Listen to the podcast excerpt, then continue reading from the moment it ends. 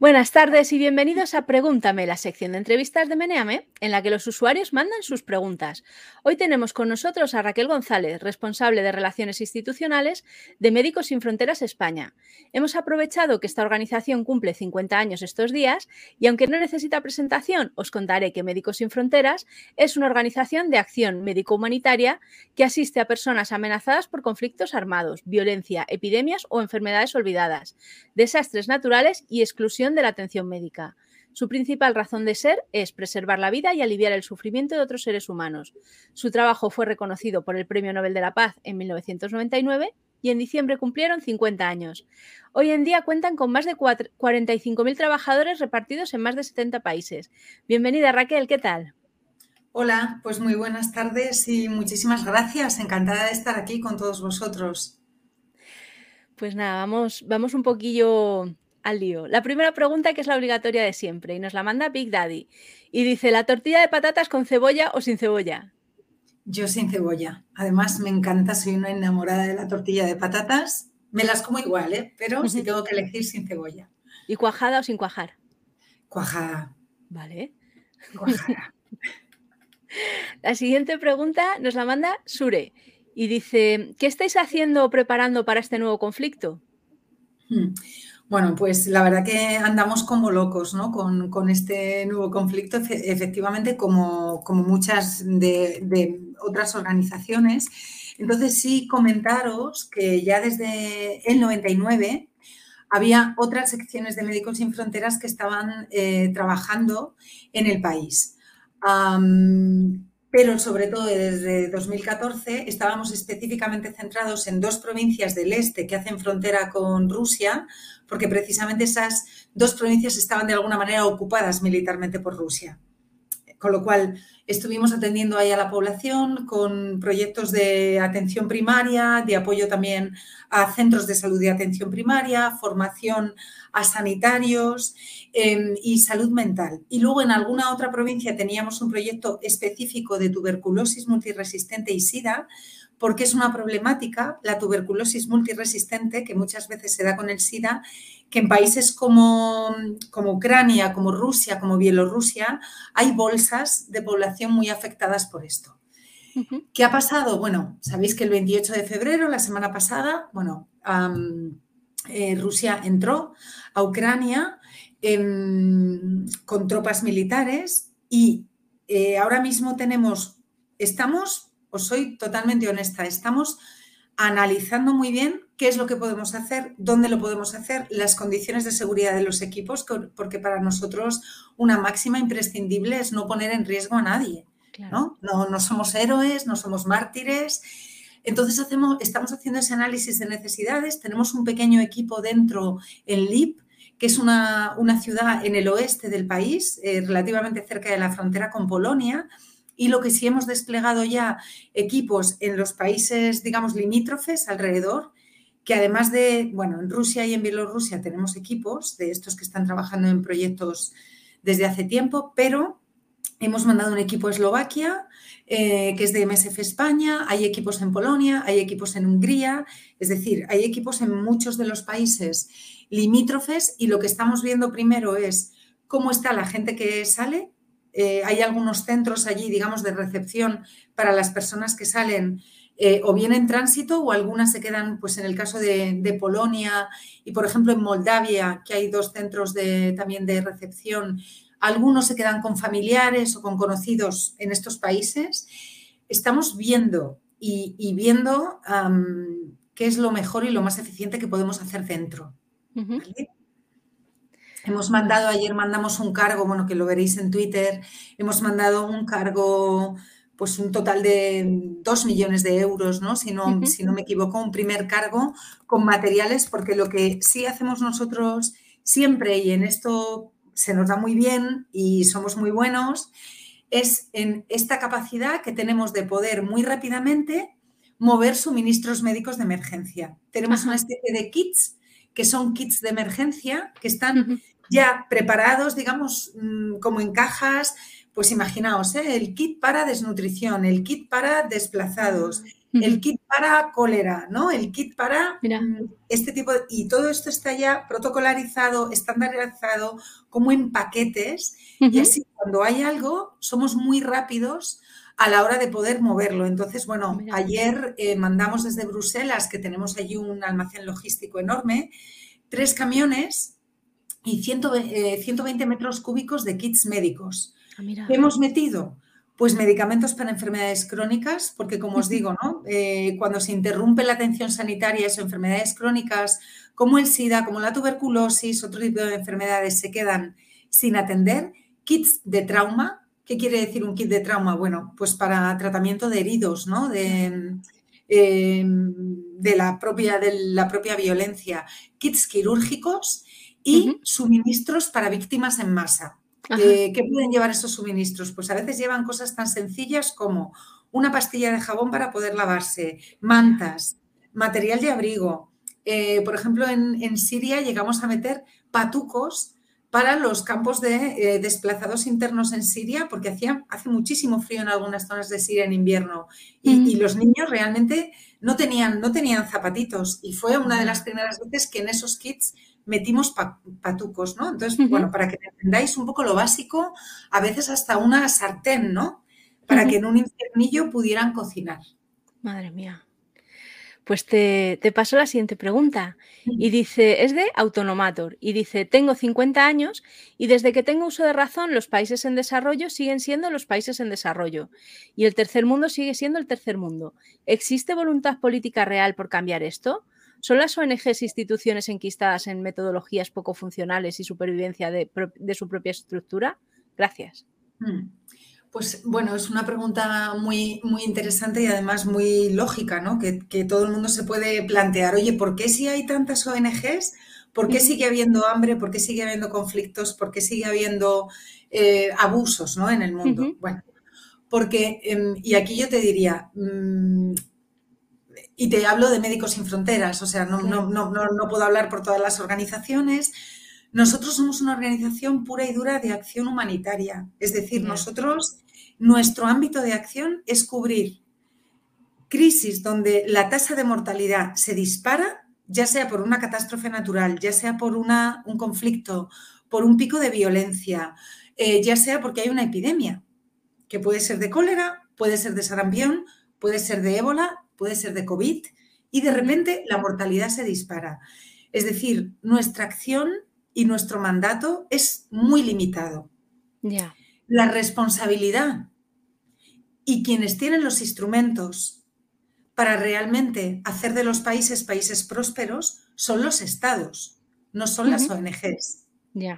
Las ONGs, en esas brechas que existen, es donde actuamos pero somos organizaciones, para que me entendáis, de la sociedad civil. Es decir, no tenemos la capacidad política de llevar a cabo leyes, eh, decisiones políticas. Sí que podemos pinchar a los poderes públicos y en concreto Médicos Sin Fronteras puede pinchar, puede alzar la voz si vemos que hay una determinada población que está sufriendo una situación, imaginaros, de desnutrición porque en un país concreto es el gobierno el que está excluyendo a ese tipo de población mm, porque hay un conflicto étnico o un conflicto político detrás. Sí que podemos elevar la voz, pero no tenemos la llave de la solución. Y yo aquí quiero ser absolutamente franca. Em, ni tenemos la llave de la solución, ni es nuestro mandato. En cuanto a si somos organizaciones enquistadas, bueno, yo hablo por MSF eh, y, puedes... Eh, bueno, tomarlo o no tomarlo, pero, pero si algo tiene MSF es que por nuestra propia naturaleza de emergencia humanitaria estamos en, en constante revisión, replanteamiento, renovación, es decir, no, no considero que seamos una organización enquistada.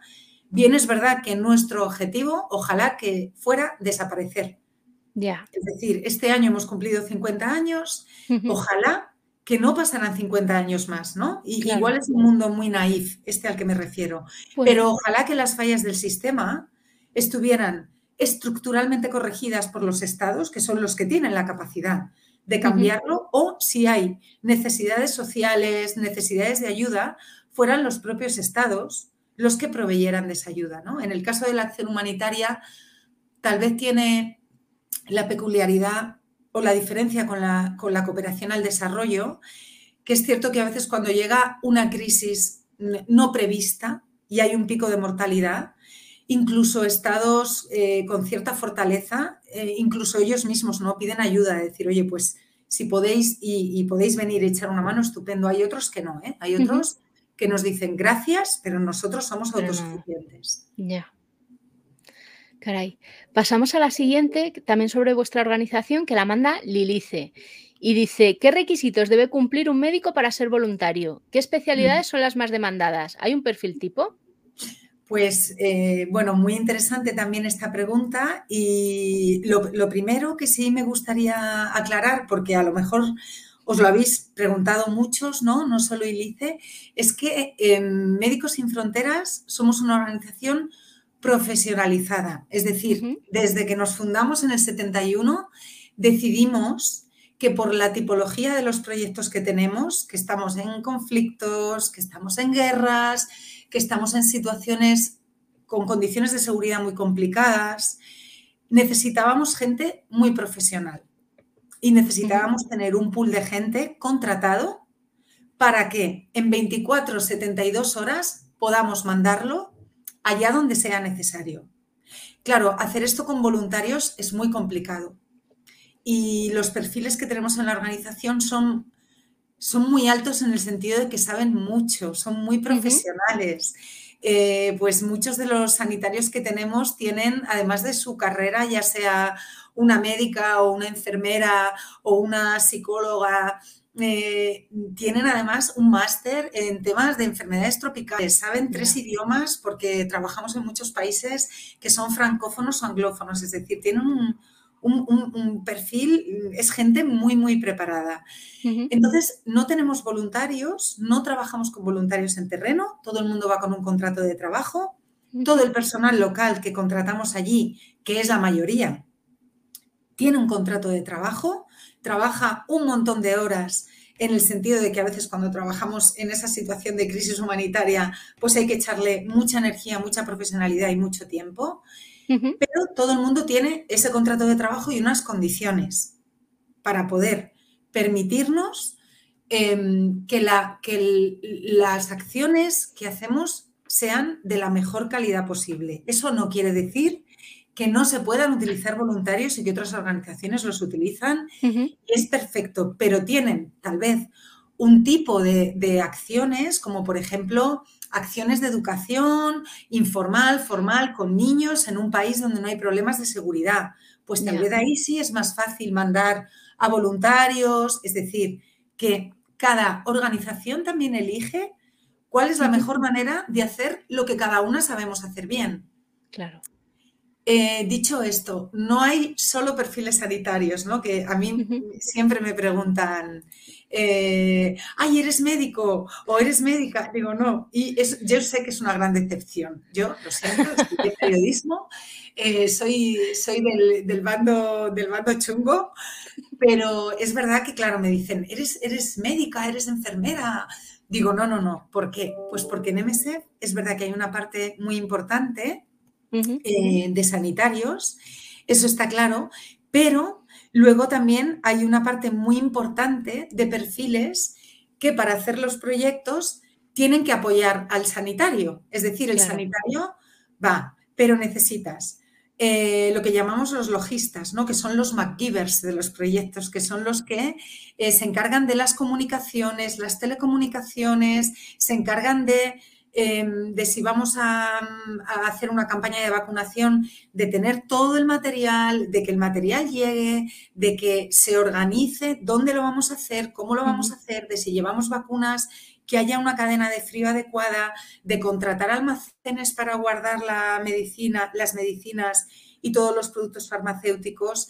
Tenemos también súper importante administradores y financieros, es decir, en Médicos Sin Fronteras, desde que entra el dinero, digamos, en España, hay una cadena directa de control de esos fondos a cada uno de los proyectos. Y esa cadena es gente, como os digo, siempre directamente contratada por MSED, que son los que se encargan de gestionar toda la parte que tiene que ver, bueno, cuánto nos vamos a gastar en este proyecto, cuánto vamos a gastar, cuánto vamos a pagar al personal local, cuánto hay que pagar al personal internacional, que siempre es un grupo mucho más pequeño.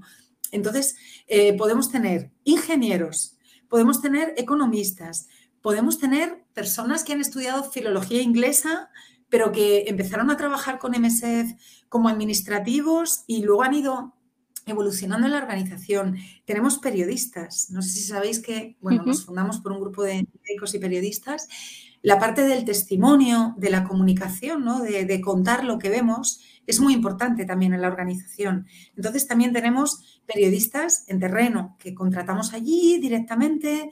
Em, es decir, dentro de los perfiles y dentro de los perfiles sanitarios y sociosanitarios, em, tenemos salud mental también, o sea que cada vez tenemos más psicólogos, pero bueno, mucho, muchos pediatras, muchos, porque siempre en muchos de nuestros proyectos, generalmente siempre hay niños, niñas, siempre. Y hay proyectos que son específicamente muy orientados a ellos, ¿no? Campañas de desnutrición infantil, quimioprevención de la malaria estacional, que va también orientada a niños, proyectos de desnutrición infantil, ¿no? Entonces, pediatría es muy importante, médicos generalistas de atención primaria, porque nosotros no es que estemos, o sea, en general trabajamos de verdad enfermedades fácilmente prevenibles y tratables. Malaria, desnutrición, diarreas, es decir, no, no. Y luego sí, en las zonas de conflicto, pues tenemos cirujanos, pero sí, tal vez eh, medicina interna, ¿no? Los internistas que tienen también una, visión muy amplia. Pero bueno, y tenemos, eh, tenemos médicos y médicas, pero también tenemos muchos enfermeros y enfermeras que, han, que luego han ido evolucionando en la organización y, cubren puestos de lo que llamamos el coordinador o la coordinadora médica del proyecto. Qué interesante. La siguiente pregunta, que también es de la organización y ha dado, ha tenido así como un poco de debate en la web. Mm. Y dice, mm, la manda en Eduana y dice, hola Raquel, ¿los que me paran por la calle para que done lo hacen de manera altruista o son trabajadores pagados a comisión? Gracias. Pues mira, muy buena pregunta también. No lo hacen de manera altruista. Como os decía antes aquí, eh, todo el mundo que dedica ocho horas de su tiempo a hacer un trabajo profesional está contratado, está con un contrato de trabajo. Y ahora os explico una cosa, mm, porque sí creo que es importante mm, eh, para que contextualicéis cuánto dinero nos gastamos en cosas de administración, en la contratación de estos equipos. Pero la gente que os para por la calle son trabajadores. Todos ellos, desde el primer día, eh, tienen un contrato de trabajo, son dados de alta en la seguridad social desde el primer minuto, las bajas se remuneran al 100%. Tenemos unos 230 captadores de face to face en la calle. El, el 87% son de equipos internos, es decir, gente directamente contratada por Médicos Sin Fronteras. Y luego tenemos un porcentaje más pequeñito en ciudades donde nosotros no estamos físicamente, sobre todo, que, eh, que buscamos algunas compañías, pero muy, muy específicas, para que nos ayuden a hacer la formación y la contratación de esta gente. Tenemos de los 230 captadores, casi el 70% son mujeres, que es el dato más alto en el sector, la duración media más o menos de estas personas que están con nosotros es de casi dos años, unos 20 meses. Hay gente que al mes o a los dos meses o a los tres meses ya no sigue, pero luego hay gente, es decir, que está en un mínimo casi de dos años. La edad media es unos 35 años y normalmente trabajan en jornadas a media jornada, o sea, cuatro horas al ah, día. Em, os puedo decir, eh, tienen un salario base de unos 1.000 euros brutos al mes. Bueno. Este es su salario base, ¿vale? Y a veces puede haber algunos incentivos en función de cómo van, em, bueno, pues captando personas que puede, em, que puede ampliar ese salario base unos 400, 500 euros más, ¿no? Dependiendo. Pero ese salario base lo tienen todos. Em, así que bueno, no son voluntarios, son trabajadores de MESEF como cualquier otro, son em, compañeros, compañerísimos a los cuales siempre les damos las gracias por su trabajo, porque además son los primeros que muchas veces están en contacto con vosotros. Em, y la verdad es que, bueno, desde aquí pues todo mi reconocimiento a su trabajo. somos conscientes a que a veces no la gente les, les va esquivando, pero sí deciros eso, que son una parte muy importante de nuestra organización y que tienen formación de forma constante para entender, conocer, sentir y hacerse parte de lo que es MSF. Vale, la siguiente pregunta nos la manda Kaminasama. Y dice, es un poco, está un poco formulada de aquella manera. Con todas las mierdas que hay en África, ébola, conflictos bélicos, etcétera, el COVID allí es la menor de sus preocupaciones. ¿Estás de acuerdo con esta afirmación que he escuchado más de una vez? Ya. Eh, bueno, esto es muy matizable. el COVID es la menor de sus preocupaciones. Em, depende. Y os, voy a, os voy a dar dos argumentos. ¿Vale? Porque tampoco se puede generalizar, ¿no? Es decir, en África, porque también en eh, África es un continente muy grande, con muchos países, no es como cuando hablamos de Latinoamérica o de Sudeste Asiático.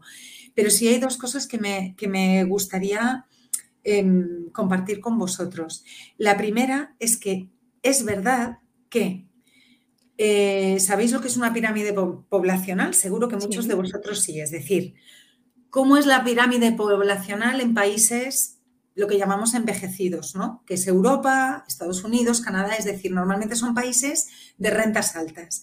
Pues hay poca gente joven, poca gente joven en la base de la pirámide, luego eh, grupos de 40, 50, 60, muchísima gente y gente de 60, 70, 80, cada vez hay más gente. ¿Por qué? Porque nuestra calidad de vida es muy alta, porque cuando tú llegas a ser mayor tienes un montón de acceso a una sanidad que te permite vivir muchos años, ¿no?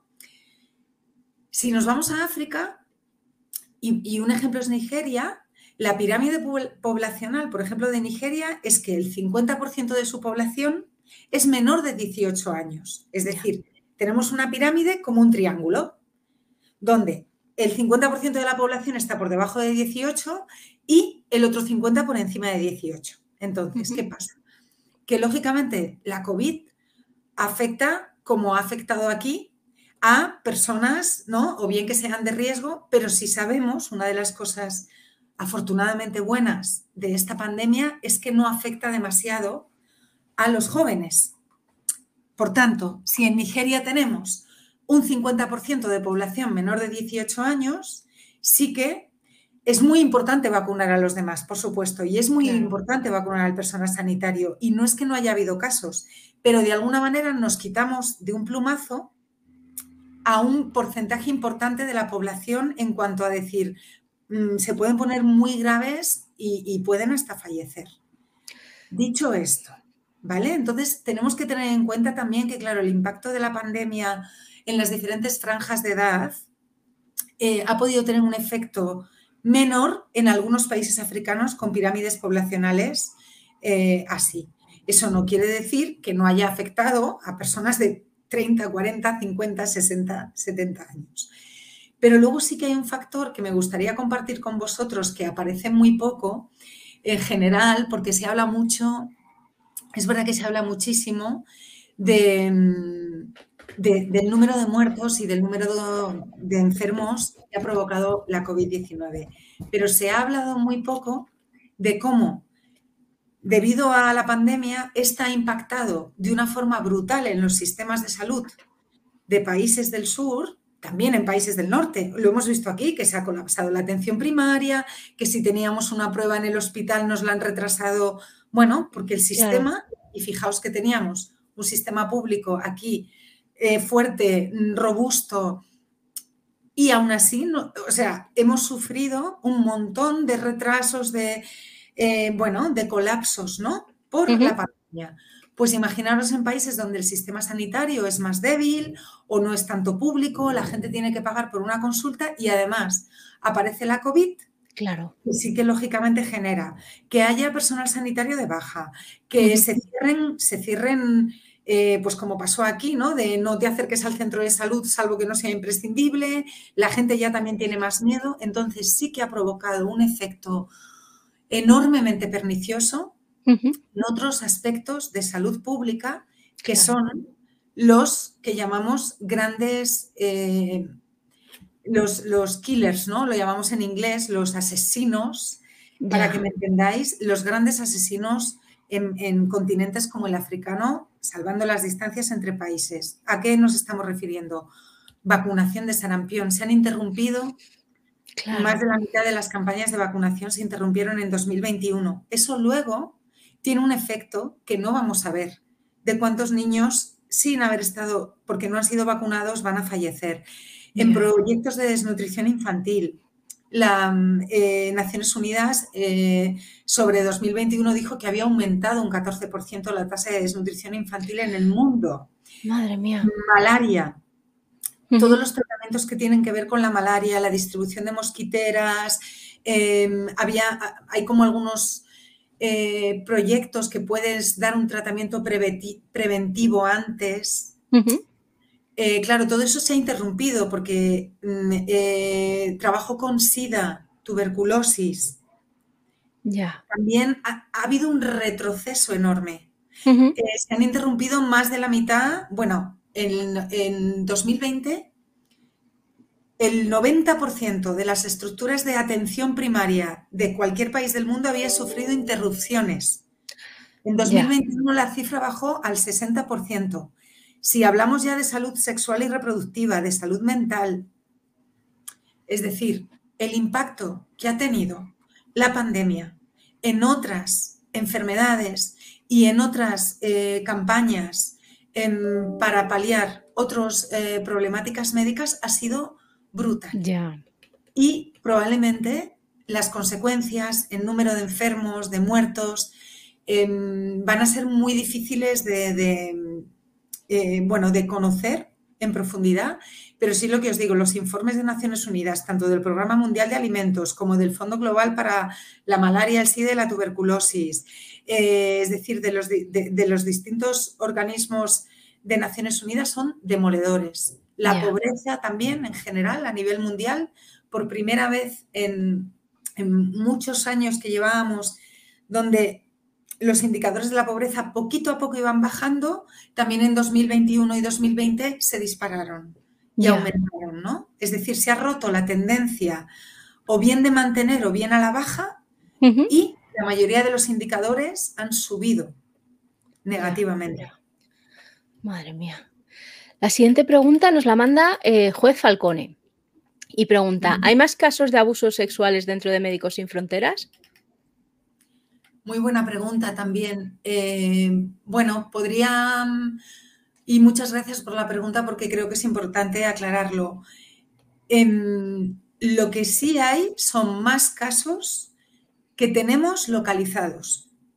Es decir, para nosotros es positivo. Quiero decir, casos de abuso sexual o de, o de, bueno, de abuso de poder o de abuso relacionado con el género, em, seguramente siempre haya habido, seguramente, ¿no? Porque vivimos en, una sociedad eh, donde está estadísticamente demostrado que se da este tipo de casos, ¿no? Lo importante es que hace unos años esto era algo que ni se tenía en cuenta, ni se trabajaba, ni se trabajaba sobre todo para eh, evitarlo, limitarlo, eh, castigarlo despedir a la gente o, mm, que hace estas cosas, ¿no? Entonces, claro, en ese sentido, nosotros los últimos años hemos tenido un desarrollo brutal de todo tipo de herramientas que ya teníamos algunas, pero como que cada año lo hemos ido sofisticando. Tenéis que tener en cuenta, ojo, que tenemos 7.000, si no, si no me equivoco, somos 7.000 personas en MSF España. Ya de todos los MSF en el mundo, hay 45.000 trabajadores en 90 países.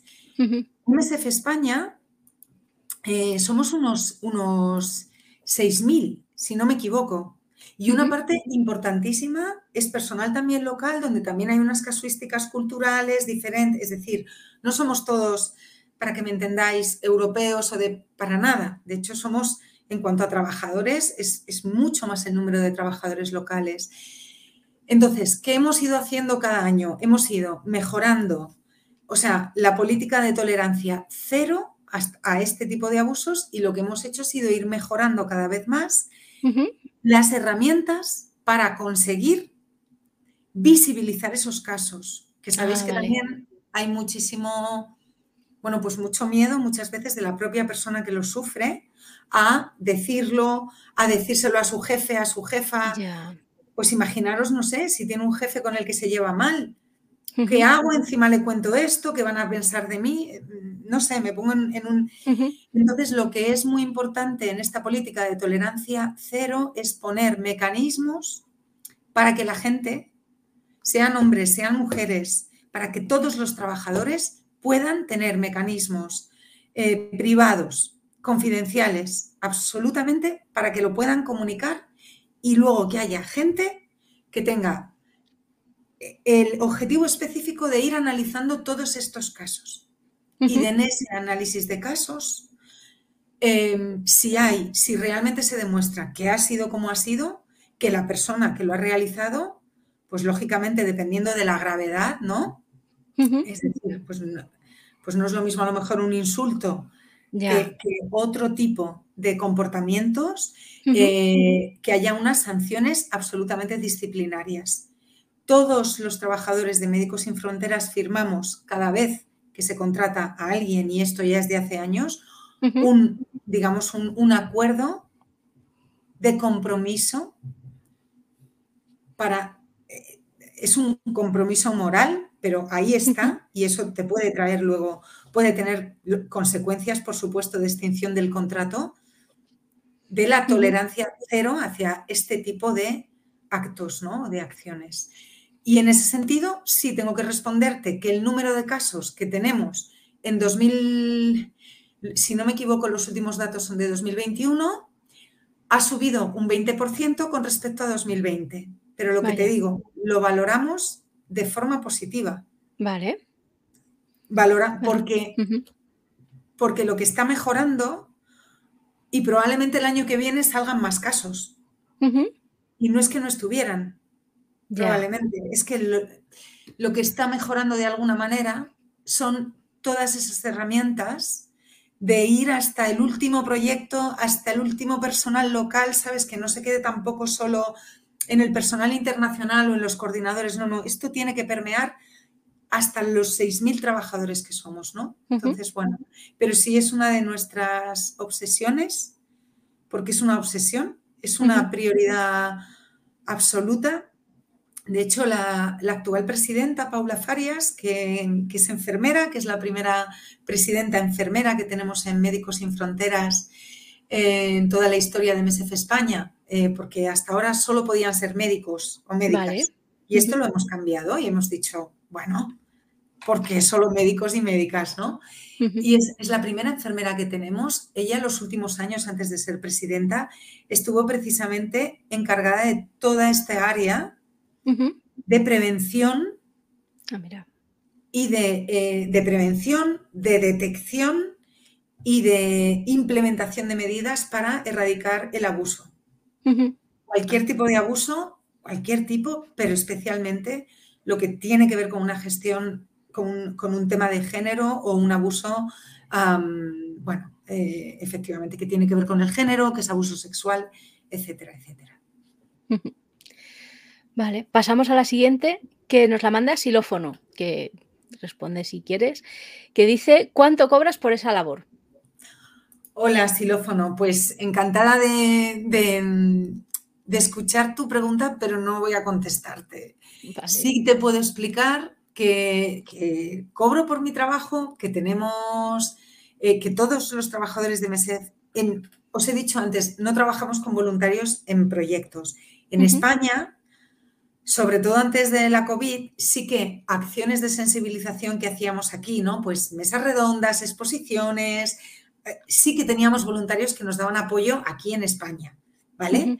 O sea, Eh, pero todo el personal, como te digo, de MSF, todos tenemos un contrato de trabajo, todos tenemos eh, un sueldo. Eh, os doy algunas cifras. En MSF España el año pasado, en 2021, tuvimos de gastos más de 200 millones de euros, ¿vale? Y diréis, bueno, ¿y de esto cuánto llega, realmente llega a terreno, no? Vale, pues llega a terreno, llegó el año pasado el 88% de esos 200 millones de euros. Y solo 12% se utilizaron, digamos, en gastos de administración, pues, no sé, personas como yo, que no estoy directamente en terreno, que estoy trabajando en España, toda la gente del equipo de recursos humanos, administración, que hace los contratos, que hace las nóminas, que está dando apoyo de alguna manera a terreno, pero no son los proyectos, em, todas las personas que trabajan en comunicación y en fundraising, pues de esos 200 millones hay un 12% que dedicamos a eso. Y 88, digamos, pues de cada euro, 88 céntimos van a los proyectos directamente. Tenemos un ratio que a mí me encanta, bueno, que se llama el ratio de Londres, que digamos que a nivel internacional en MSF es un compromiso interno, porque, bueno, porque como os digo, pues cada organización decide cómo se organiza y qué, y qué criterios tiene, ¿no? A la hora de gastar el dinero, de realizar operaciones y eh, el ratio de Londres establece que no podemos gastar más máximo de un 20% en gastos de administración. Bueno. ¿Vale? Como os digo, ahora estamos muy por encima, porque no estamos gastando eh, ni siquiera 20 céntimos de un euro, sino que ahora mismo estamos gastando 13, 13 céntimos, 12, 12 eh, céntimos eh, de un euro. Pero tenemos ese tope. O sea, si alguna vez gastamos más en tenemos un tope que es como de aquí no podemos pasar y es un compromiso de la organización. Y luego, por otro lado, bueno, sí me, sí me gustaría destacar que también como forma que nosotros hemos elegido, las diferencias entre la persona que más cobra en la organización y la persona que menos cobra son muy pequeñas. Es decir, eh, tú puedes elegir, en, da igual, en una empresa privada o en una asociación como somos nosotros, en una fundación, decir, pues mira, eh, la, persona que menos cobra cobra esto y el que más cobra igual es una, un salto de 1 por 12 o 1 por 20 o 1 por 500. En nuestra organización em, es muy pequeñita, es decir, es, muy estrecha la franja entre el que menos cobra y el que más cobra. Si no recuerdo mal, creo que esa em, está en, 1 por 4. Cuando ah, nos vamos para que pongáis un, para poneros un ejemplo, ¿eh? si nos vamos a compañías pues que cotizan en el IBEX, entonces que bueno, pues toda la junta directiva tiene como beneficios, igual esa, em, esa diferencia es de 1 por 500. Claro. y sería los eh, las personas que van por la calle para coger socios, serían el que cobra uno, que has dicho antes que eran mil euros. ¿O hay eh, gente que cobra menos? Porque, no hay por qué, porque esos mil euros son por media jornada. Ostras. Pues los, mismo me interesa, face ¿eh? Los face to face cobran, el, dato que os he dado es por media jornada. Vale. O sea, mm, no está mal. Es un sueldo súper mega digno, más los incentivos que os comentaba que podían llegar hasta 400, 500 euros más. ¿Qué pasa? Que entendemos que el trabajo de face to face también tiene una complejidad de estar en la calle, de que hay días que hace frío, pero probablemente no son los que menos cobran de la organización. Por eso os digo, ¿eh? es, un equipo y sí que, que no os lo he dicho antes, y esto os lo digo porque me, bueno, porque me parece importante destacarlo, ¿no? Durante el COVID-19, pues sabéis que las organizaciones podíamos acogernos a los ERES o los ERTES, ¿no? De gente que Claro, ¿qué pasa? Que teníamos un equipo de face to face de gente de 230 trabajadores o a lo mejor en 2020 eran 200 y decidimos, decidimos no hacer un ERTE ni un ERE con estas personas. Decidimos que no. Lo que os digo, son parte de la organización, como cualquiera de nosotros. y, y, entonces lo que hicimos, como había muchísimo trabajo, porque además fue un momento histórico para MSF España, porque tuvimos proyectos aquí, en España, por primera vez en muchísimos años, dando atención en las residencias de ancianos y apoyando a los hospitales en enfermos leves y medios, en, Madrid, Cataluña, lo de los hospitales sobre todo, y, la, y, el apoyo a residencias, apoyamos a más de 500 residencias en toda España. Había muchísimo trabajo y además todo lo que teníamos del impacto de la COVID en nuestros proyectos en los más de 23 países donde estábamos trabajando. Pues lo que hicimos fue tratar de reubicar, readaptar a todos estos compañeros para que pudieran, pues una, por ejemplo, una, compañera de face to face me estuvo apoyando a mí. ¿Quién necesita? Oye, fenomenal. Y se les mantuvo su contrato de trabajo durante toda la pandemia. Mira, pues enhorabuena, la verdad. Te paso a la siguiente, que esta nos la, vamos, más que una pregunta, es una reflexión. Nos la han hecho varias veces, ¿vale? Esta eh, en concreto es de Fray Maltés, pero hay más usuarios. Y dice: Hola Raquel, no voy a preguntarte nada, solo quiero darte las gracias por vuestra labor. Un abrazo sincero y extensivo a todos. Pues Fray Maltés, muchas gracias. Aquí, bueno, solo decir que con seguro, ¿no? Pues con todos nuestros errores, nuestras imperfecciones.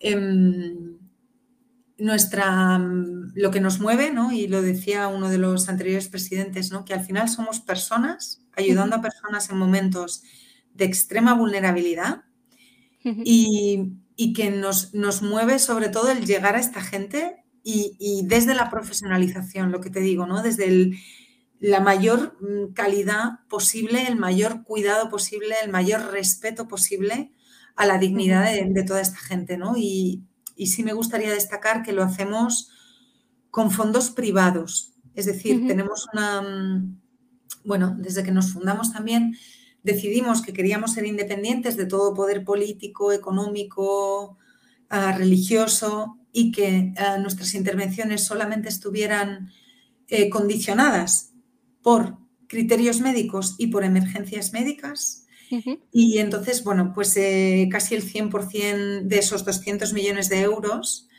son, eh, son de socios, de colaboradores y colaboradores, eh, con lo cual aprovecho también para dar las gracias de corazón a todos los que, bueno, pues confiáis en nuestro trabajo, pensáis que lo hacemos de una manera profesional, eficiente, con la máxima transparencia en el uso de esos fondos. Y gracias porque sin vosotros tenemos medio millón de socios en España y colaboradores, sería imposible conseguir esos 200 millones de euros que nos permitan eh, trabajar en terreno. Así que gracias. Pues nada, a vosotros también. Estamos, eh, son menos cuarto, ¿vale? Es la una menos cuarto, ¿vale? nos queda, nos quedan casi la mitad de las preguntas, pero bueno, yo te las voy haciendo y lo que se pueda. Esta nos la manda Juan Diego Andújar Jaén y dice, hola Raquel, eh, te hablo desde la Asociación de Ucranianos en España. En una ciudad de Ucrania, Ternópolis, hay cerca de 30 bebés que se han quedado huérfanos sin padres. Allí su futuro es prácticamente la muerte debido a, que la, a la guerra que se vive. En España conocemos a personas que estarían interesadas en acogerlos. ¿Qué podríamos hacer para traer a sus bebés a España y legalizar su adopción a familias españolas? Te digo, te advierto que yo no sé si este usuario se refiere a algún caso de, gestación subrogada. Em, no tengo el contexto, ¿vale? Eh, bueno, por lo que no, no, lo sé, por lo que he entendido son niños que se han quedado huérfanos, eh, pero y aquí pues habría que ver si tienen familia, pero sí, bueno, Juan Diego, muchas gracias por la, pregunta. Eh, desde aquí, bueno, y como veo que hablas desde la Asociación de Ucranianos en España, todo nuestro cariño, todo nuestro respeto y toda nuestra solidaridad con, la situación que, está pasando la población civil, ¿no? que al final es la que, la que siempre, siempre, siempre se lleva la peor parte en este tipo de situaciones. Em, estamos, estamos allí, bueno, como he comentado antes, en Ucrania, vamos, vamos a ver cómo podemos apoyar de la mejor manera y mira, con esta pregunta no lo sé honestamente. Nosotros no trabajamos específicamente este tipo de temas de repatriaciones ni de adopciones. Entonces, antes, antes que contestarte algo, eh, desde el desconocimiento, te recomiendo que o bien podáis hablar con, servicios sociales o con los servicios asistenciales de la provincia, de la ciudad o de la comunidad autónoma, o no sé, tal vez con alguna organización que trabaje con refugiados, con, como CEAR, por ejemplo, o UNICEF, que es de infancia, pero eh, de verdad lo siento mucho, pero es que no conozco ni los mecanismos ni cómo se puede, cómo se puede hacer este tipo de trámites. Vale. La siguiente pregunta nos la manda MJMX y son cuatro preguntas distintas, así que te las voy haciendo poco a poco, ¿vale? Em, ¿Trabajas más con instituciones locales, autonómicas o centrales? Eh, yo, en concreto, o sea, como relaciones institucionales, que me, eh, trabajo más con instituciones centrales y tengo compañeros hay otros cuatro compañeros que además de hacer otras cosas, llevan también la relación con las instituciones autonómicas y locales aquí en España. Y dice, ¿en relaciones institucionales se trata más con cargos electos o con funcionarios? Depende, pueden ser funcionarios, pueden ser cargos electos.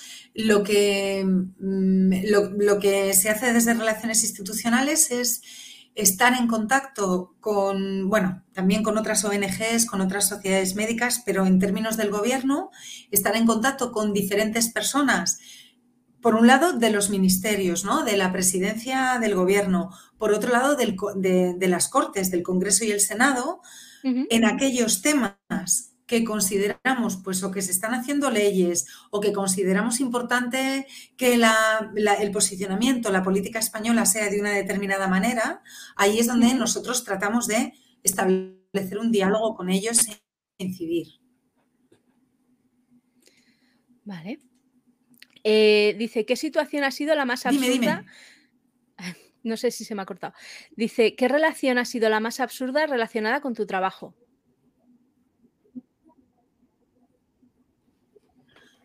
Ay, pues mira, buenísima pregunta. La verdad es que ahora mismo em, esta de, ay, eres médico o eres médica, decir que no y entonces les cambia la cara.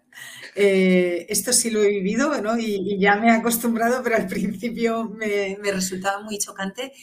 y, he vivido también alguna situación absurda de, eh, pues imaginaos, ¿no? Con lo que os he contado de lo que es Médicos Sin Fronteras, que es una organización independiente que no recibe fondos públicos desde hace ya muchos años, o que si hemos tenido, hemos tenido un porcentaje muy pequeño, no ir a hablar con personas que tú presupones que tienen un conocimiento mínimo básico de la organización y que te hagan preguntas marcianas, ¿no? Como, oye, hay una convocatoria de subvenciones para proyectos de cooperación al desarrollo, que no tienen nada que ver ni con lo que somos, ni con lo que hacemos, que no pedimos financiación. Oye, tengo, o que te llaman, ¿no? Súper ilusionados, súper contentos. Oye, que vamos a lanzar una línea de, de acción humanitaria, imagínate. Esto me lo invento, ¿eh? pero me ha pasado con... Para Ucrania, que si quieres dinero. Y es como, ay Dios mío, o sea, no, no sabes quiénes somos. Y también es normal, pero hay que hacer un trabajo de pedagogía, de explicar bien quiénes somos, ¿no? Porque es verdad que hay, bueno, pues diferentes organizaciones con diferentes mandatos y con diferentes maneras de gestionar. Y bueno, la última dice, ¿soy el único que al leer relaciones institucionales se imagina una orgía de burócratas sudorosos? Esto me encanta, esto me encanta. Mira, además es que es verdad que es un concepto, relaciones institucionales, ¿no? Dices, ¿esto qué es? Em, em, debo decir, y, quiero decir que es muy interesante porque, mira, al final se trata de tratar eso, ¿no? De abrir un diálogo, una cierta, tener una cierta capacidad de persuasión para de aquellos temas que pensamos, pues imaginaros, os voy a poner un ejemplo muy concreto. Si hay una conferencia internacional de donantes para el conflicto de Yemen, España, como gobierno, va a esas conferencias, va a esos foros, pues es, bueno, tratar de de decir, oye, que hay una conferencia, oye, ¿qué vais a hacer? Oye, ¿vais a dar fondos? Oye, mira, te paso un poco de información de Yemen para que sepas eh, cómo está la situación, cuáles son las problemáticas que vemos. Es decir, y muchas veces pasamos de la simple... Em, simplemente compartir información a pedir cosas específicas, a la petición de que se modifiquen leyes o que se modifiquen propuestas ¿no? en términos de política internacional que afectan siempre a las poblaciones que trabajamos. Nosotros no nos metemos en temas que no trabajamos en terreno ni que vemos en terreno. Nunca vamos a hablar del conflicto saharaui o de la situación en el Sáhara porque no estamos allí. Nosotros, toda nuestra, toda nuestra incidencia política está basada en lo que vemos y lo que hacemos en los proyectos. O sea, puede haber una situación, incluso, ¿eh? imaginaos, ahora, los próximos meses, horrorosa en Ucrania, pero si nosotros no conseguimos trabajar o entrar en Ucrania, no vamos, no, no, estamos legitimados para tener una opinión o para hacer recomendaciones sobre lo que ocurre allá. Eh, entonces, la verdad es que es, em, es interesante y, bueno, al otro lado hay mucha gente pues que no escucha, porque al final somos una ONG, pero debo decir que también hay mucha gente em, que escucha y escucha mucho, ¿no? Y que, que no solo MSF, ¿no? También otras organizaciones de la sociedad civil, pero que sí que tienen muy en cuenta muchas veces mm, nuestras peticiones y nuestras recomendaciones. Pero bueno, a veces se consiguen cosas, a veces no, a veces es a medio o largo plazo, pero no vamos a dejar de hacerlo. Pensamos que es importante. La siguiente pregunta, son menos cinco, ¿vale? Tú me, Tú me dices cuando, cuando ya no se pueda más. La siguiente la manda Continuum ST y dice, hola Raquel, gracias por participar. ¿Os habéis encontrado con intereses más políticos que humanitarios que os impidan o dificulten la ayuda en general? Sí, y esto nos lo hemos encontrado muchas veces en terreno, ¿no? Es decir, eh, cuando vamos como organización independiente médico-humanitaria y, vamos a zonas donde hay un, conflicto político, un conflicto mm, directamente abierto, eh, bueno, pues muchas veces em, las distintas partes o no les gusta que estés allí o no quieren que estés allí o no quieren que cuentes lo que estás viendo. Eh, y en ese sentido sí que a veces se dificulta la entrada a organizaciones independientes de acción humanitaria porque de alguna manera también somos testigos. Y como digo, nosotros no tenemos un mandato de, de callarnos, ¿no? O sea, somos neutrales en tanto en cuanto siempre queremos estar en ambos lados del conflicto o en los lados que sea en función de las necesidades de la población, pero sí que es verdad que a veces la acción humanitaria se obstaculiza. ¿Por qué? Porque cuando a veces estás proveyendo de acción humanitaria, pues por ejemplo en, un conflicto en una situación donde hay diferentes bandos, siempre va a haber un bando que no le va a gustar que tú estés dando atención humanitaria a la población que está bajo el control del otro bando, ¿no? Pero bueno, sí clarificar que, es parte de la complejidad de nuestro trabajo, que es en eso en lo que Médicos Sin Fronteras tienen muchísima experiencia y muchísimo expertise, ¿no? En trabajar en, zonas de violencia, de conflicto, con problemas de seguridad y que, y que ahí, bueno, pues sabemos hacerlo y, y lo hacemos. Y hay países donde a veces es más complicado, países donde menos, donde siempre, por supuesto, tenemos que estar con la aceptación de, de los grupos que están, digamos, controlando en ese momento ese territorio. Da igual, si es una catástrofe natural, no puedes entrar si el Ministerio de Salud o el gobierno no te autoriza.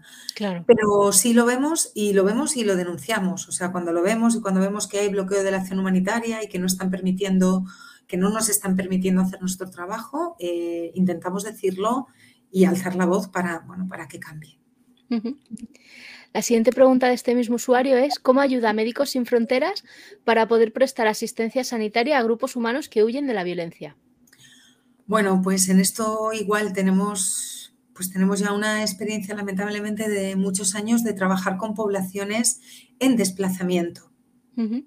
Es decir, trabajar con lo que llamamos desplazados internos, o sea, por ejemplo, guerra en Siria o guerra en Yemen, en función de las zonas de combate, eh, la propia, hay gente que se queda, que se queda eh, en el país, pero se desplaza de zona, ¿no? Con lo cual no tiene su casa, no tiene su huerta si tenía una. Esto pasa también en la zona del Kivu Sur, de los Kibus en República Democrática del Congo, pasa en muchísimos sitios.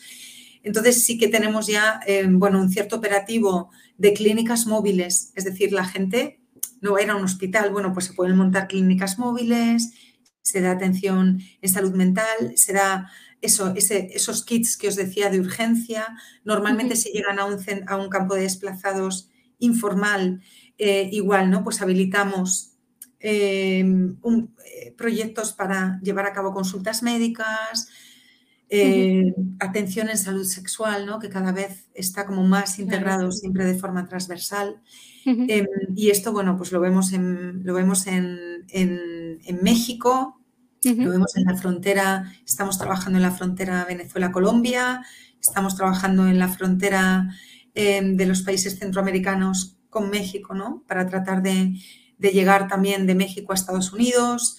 Lo vemos en Siria, lo vemos en Yemen, lo vemos en Sudán del Sur, lo vemos en Mozambique, ¿no? Estos movimientos de, personas que además es que literalmente se quedan con lo opuesto, ¿no? Claro. Caray. ¿Te puedo hacer una o dos más o te tienes que ir? Venga, vamos, vamos con ellas. Venga, la siguiente nos la manda Snowden Knows y dice, ¿por qué, nos ¿por qué nos anunciáis en redes sociales de manera más económica o incluso gratis y dejáis de financiar a las televisión con marketing no personalizado, dependiendo, desperdiciando el dinero de donaciones de personas que piensan que se dedica a ayudar a la gente y no a financiar televisiones? Bueno, pues eh, también muy pertinente. Muchísimas gracias por, tu pregunta.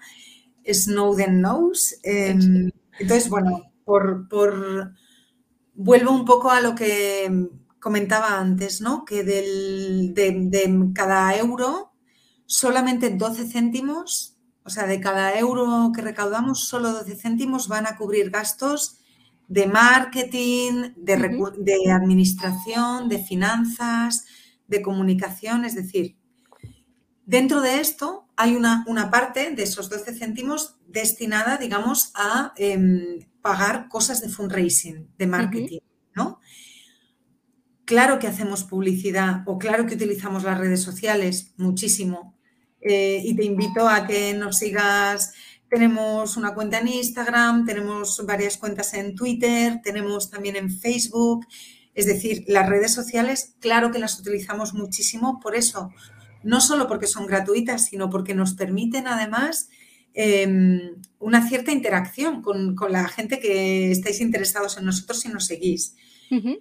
Y eh, como digo, bueno, además de este uso de redes sociales, donde a veces también hacemos eh, anuncios pagados, dentro de, esos 12 céntimos que gastamos en administración, en marketing, hay una parte que es específicamente para fundraising, para marketing, y de eso que destinamos en marketing, sí que hay una parte destinada a anuncios de televisión.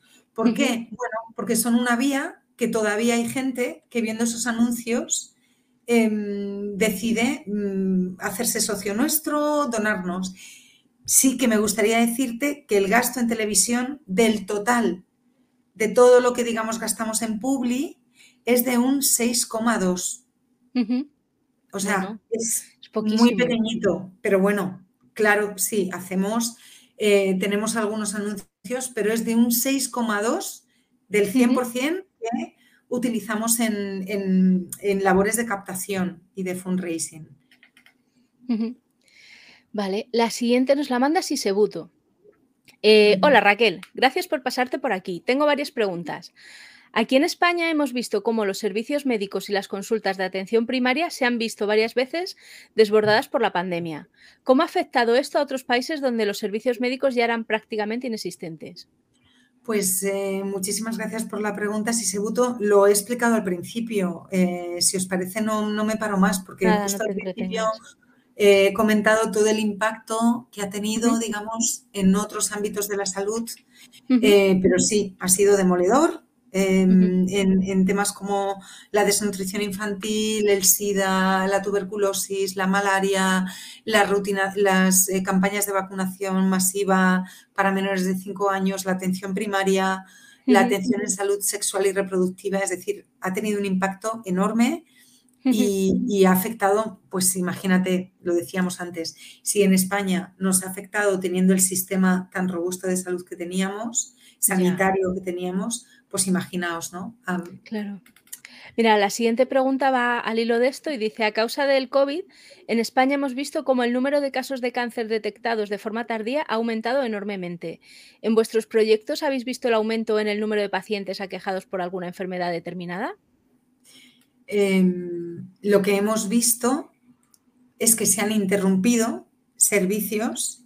O sea, por ejemplo, nosotros mismos de, em, tuvimos que interrumpir servicios de atención primaria médicos eh, ¿Por qué? Pues o porque había restricciones y la gente no podía llegar, em, pero si el impacto, y, vuelvo a repetirme a lo que he dicho antes, el aumento de casos de malaria, de sida, de tuberculosis, eh, de desnutrición infantil, eh, la falta de vacunaciones en, campañas rutinarias, es evidente y está recogido en los informes, los diferentes informes de 2021 de Naciones Unidas.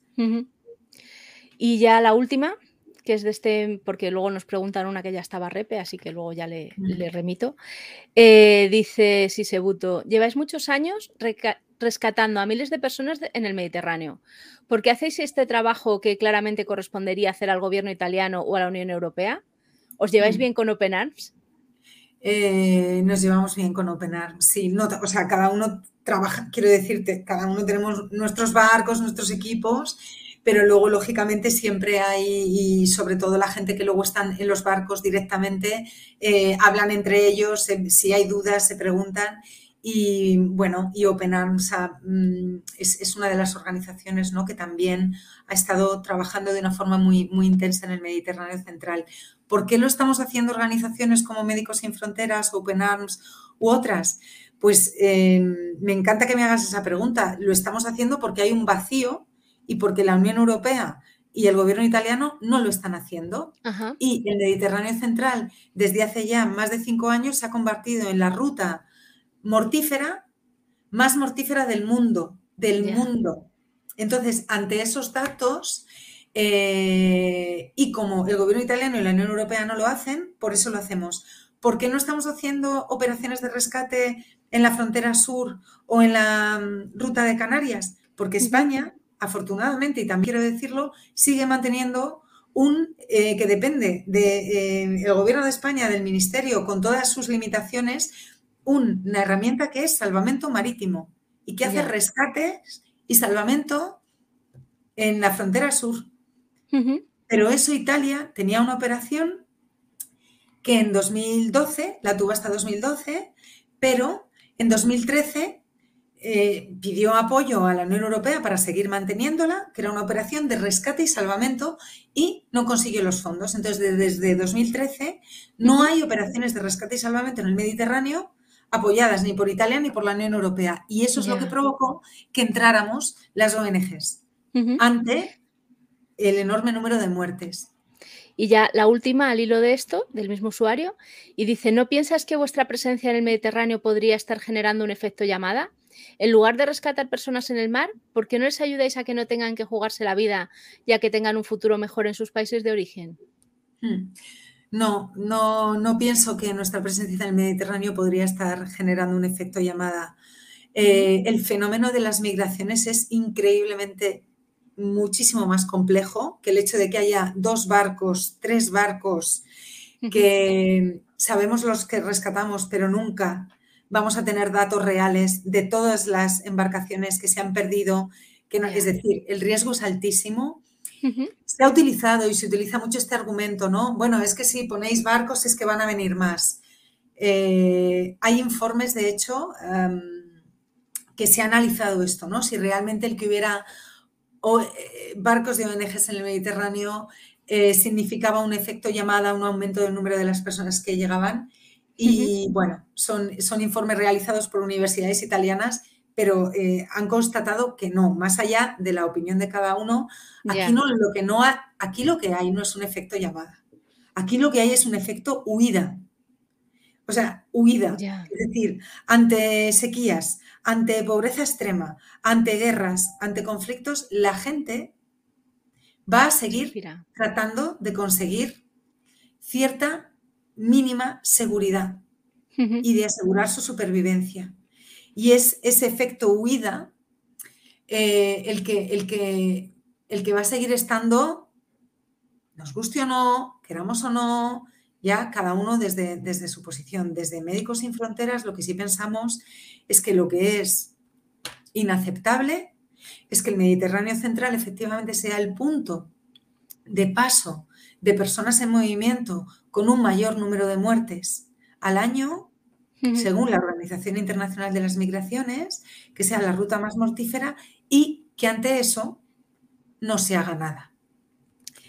Eh, y en lugar de rescatar personas en el mar, ¿por qué no les ayudamos a que no tengan y a que tengan un futuro mejor en sus países de origen? Bueno, yo creo que es complementario. Es verdad que MESEF, y como lo he dicho al principio, ¿no? el mandato de MESEF es puramente de acción humanitaria, de ir en aquellos momentos donde hay un pico de mortalidad, una emergencia médica desatendida, es decir, nosotros, nosotros no nos hemos adjudicado nosotros mismos ese mandato de trabajar en países de origen, ¿no? En temas de educación, en temas de fortalecimiento de esos estados. Luego lo he comentado al principio, la responsabilidad de que los sistemas eh, gubernamentales, de que los estados provean de servicios, de atención, de tiempos de paz, em, es de los estados. No solo tienen la responsabilidad política, sino que tienen las herramientas legislativas, judiciales, para hacerlo. Las organizaciones de la sociedad civil somos organizaciones de la sociedad civil que no tenemos esa capacidad de interlocución política ni de decidir qué tipo de leyes, qué tipo de acuerdos se realizan a nivel de, estados y de mm, gobiernos. Dicho esto, como te decía, yo creo que no es incompatible es decir, y cada uno puede hacer su parte, ¿no? del, y ojalá, efectivamente, ¿no? Ojalá que estas personas no tuvieran que verse eh, obligadas ¿no? a, irse de su país. En España lo vivimos, ¿no? En España en, en, los 60, en los 70 vivimos un movimiento migratorio fortísimo. Claro. Y en ese momento no por una guerra, sí eso lo vivimos en el 39 después de la guerra civil, ¿no? La cantidad de miles de personas que se sintieron con miedo a quedarse en el país y que y hay barcos, barcazas con imágenes de el 39, ¿no? Saliendo de Valencia eh, llegando a México que son muy parecidas a las que hemos visto de otros contextos. Y en, en la década de los 60, 70 fue una migración más económica, ¿no? Ojalá que nadie tuviera que salir de su casa para buscarse una vida mejor, pero, pero al final tratar de poner barreras, eh, bueno, es como un poco ponerle puertas al campo. Eso no quiere decir que no se regule, no estamos diciendo que no se regule, no estamos diciendo que no haya, pero lo que sí estamos diciendo es que lo que no se puede permitir, desde luego desde nuestro punto de vista, es que se permita literalmente dejar morir a la gente en un sitio que te consta que todos los días están muriendo cientos de personas. Claro. Desde el punto de vista de, Médicos Sin Fronteras, ahí es donde decimos, no, ¿qué podemos hacer? ¿no? Y, ojalá, y ojalá que, que, cada vez más personas puedan sentirse seguras y, y, con unos mínimos de supervivencia en sus países, más que nada porque yo creo que en principio casi nadie tiene ganas de irse de su país, más allá de los de... Eh, lo que quieren es estar cerca de su familia, de su gente, de su cultura, de sus costumbres, de su tierra, de, si viven cerca del, mar, pues cómo huele el mar y, si tienen su huertita, pues al lado de su huertita, en principio, pero que el movimiento también es un hecho que ha coexistido ¿no? con el ser humano eh, en, todo, a lo largo de toda la historia bueno, es algo que, em, que va a seguir estando y que, que, hay que buscar soluciones en muchísimos planos, pero desde luego para nosotros una solución puntual no es dejar morir a la gente en el mar. Claro. Pues nada, hasta aquí, hasta aquí hemos llegado de preguntas. Eh, normalmente a los entrevistados en este punto os pedimos que lo llamamos un poco teletienda, que nos contéis eh, cuál es la próxima campaña que tenéis o el próximo proyecto o si, aparte, bueno, te pongo el banner por debajo de, vuestra web. Si quieres eh, compartir algo o cómo te, os pueden ayudar aparte de en la web o que necesitáis, no lo sé. Pues mira, em, súper agradecidos, desde luego, como siempre, al que le apetezca, al que, al que pueda.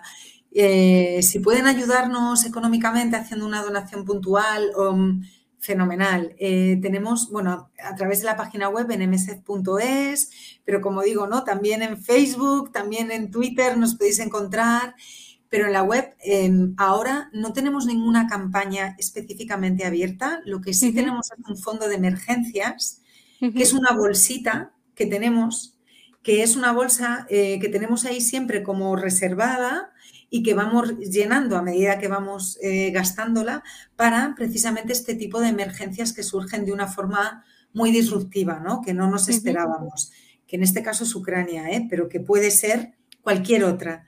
Entonces tenemos esa bolsita eh, del fondo de emergencias que, mm, que, nos, nos, es de enorme utilidad para, como os digo, luego poder ser muy ágiles. ¿no? Entonces, bueno, a través de la página web de www.msf.es Luego, sobre todo, si a los que sois más jóvenes, que, estamos buscando maneras de llegar a vosotros de una manera, no sé, más bilateral, de poder compartir con vosotros, de saber lo que os interesa, lo que nos interesa. Así que, no sé, que desde la organización estamos también muy abiertos a recibir comentarios, dudas, preguntas, sugerencias, más allá de los fondos. Fenomenal.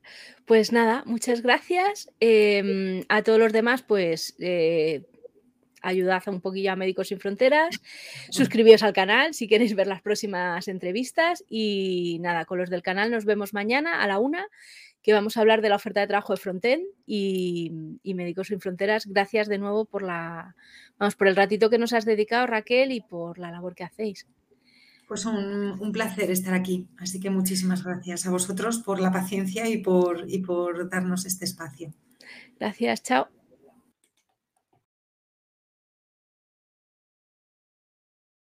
Si has llegado hasta aquí y tienes ganas de más, suscríbete a nuestro canal para estar al día de todas las entrevistas. Y si solo estás aquí por las noticias, te esperamos en meneame.net.